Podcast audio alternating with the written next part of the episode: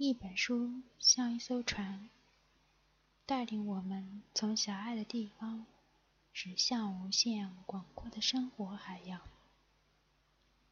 摘抄本朗读者计划与你一同扬帆启程。少有人走的路，作者斯科特·派克。第二部分，爱，死亡的风险。朗读者镜面金界。我说过，爱是行动，爱需要与懒惰对抗，与恐惧较量。现在，让我们从爱的行动。转向爱的勇气。爱意味着自我完善，即让自我进入陌生领域，塑造出不同的崭新的自我。在此过程中，我们接触的是从未接触过的事物，并由此获得改变。不熟悉的环境、不同的规章制度、陌生的人、事物和活动。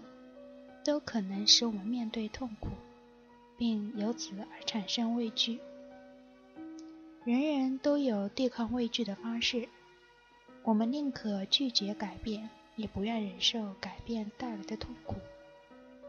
此时，我们最需要的就是勇气。勇气不意味着永不恐惧，而是面对恐惧也能坦然行动，克服畏缩心理。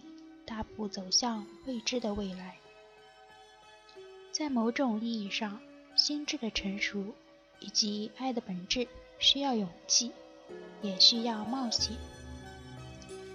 如果你定期上某个教堂做礼拜，或许会注意到这样一个女人，她将近五十岁，每个周末上午，在礼拜仪式开始前五分钟，都会准时来到教堂。坐在教堂后边靠边的椅子上，礼拜仪式刚结束，她就悄然快步地走向门口。主持礼拜的这牧师来到教堂门口，跟每一个人打招呼寒暄，他却像幽灵一样迅速消失得无影无踪。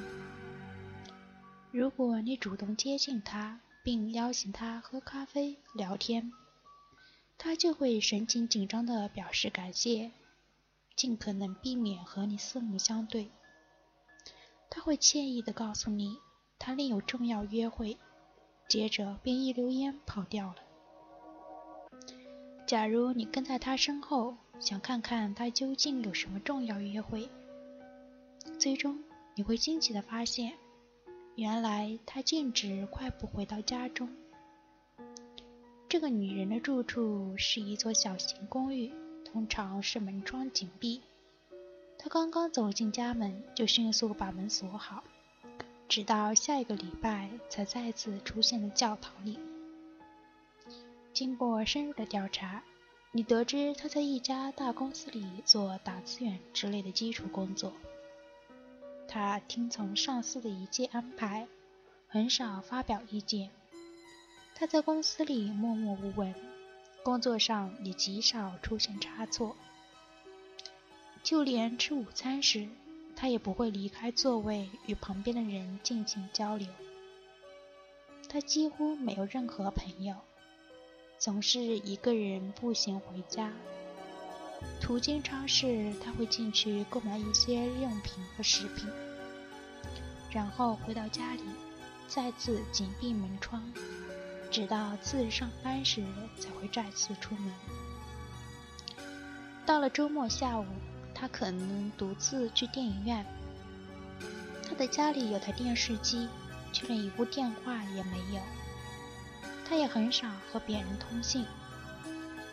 如果你有机会亲口告诉他，说他看上去孤独而寂寞，他会明确的回答你，他喜欢当前的状态。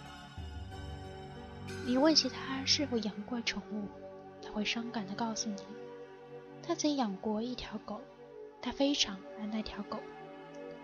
不幸的是，他的狗八年前死了，此后他再也没有养过狗。他还会补充说：“那只狗在他心中有着无可替代的地位。”这个女人究竟是谁呢？我们无法知晓她的秘密，我们只知她尽力避免与人接触，不想冒险与别人打交道，也从未讲过自我完善。他宁可让形象越来越小，哪怕像演戏一样。他希望不被打扰，不被人知，除了上礼教堂做礼拜。他没有精神灌注的对象，精神灌注不等于真正的爱，但灌注毕竟是爱的起点。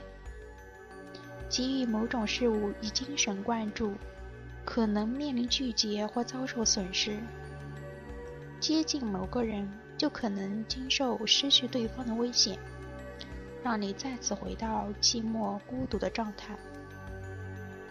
如果对方是某种有生命的事物，不管是人、宠物还是盆栽，它们都有可能突然死亡。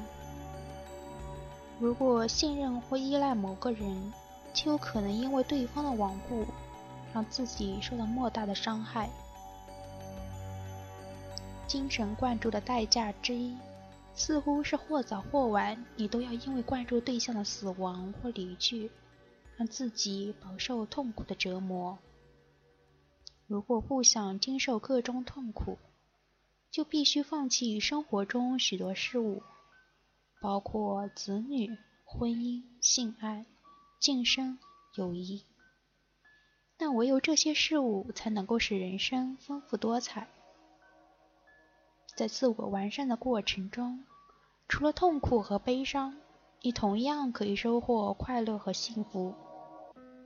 完整意义的人生势必伴随着痛苦，其中最大的痛苦之一就是面对心爱之人或心爱之物的死亡。如果你想避免其中的痛苦，那你恐怕只有完全脱离现实，去过一种没有任何意义的生活。生命的本质就是不断改变、成长和衰退的过程。选择了生活与成长，也就选择了面对死亡的可能性。前面提到的那位女士一直活在狭隘的圈子里，可能是因为经受过一连串死亡的打击，朋友和亲人相继离世，让她倍感痛苦，宁可放弃真正的生活，也不想再次面对不幸。她不想经受任何痛苦。由此放弃了心灵的成长，哪怕活得如同行尸走肉。但是，因害怕打击而逃避，只会导致心理疾病。大多数有心理疾病的人都不能清醒而客观地面对死亡。我们应该坦然接受死亡，不妨把它当成永远的伴侣，想象它始终与我们并肩而行。我们甚至应该像唐璜那样，把死亡当成最忠实的朋友。也许这听上去有些可怕，却可以丰富心灵，让我们变得更加睿智、理性和现实。在死亡的指引下，我们会清醒地认识到，人生短暂，爱的时间有限，我们应该好好珍惜和把握。不敢正视死亡，就无法获得人生的真谛，无法理解什么是爱，什么是生活。万物永远在变化中，死亡是一种正常现象。不肯接受这一事实，我们就永远无法体会生命宏大的意义。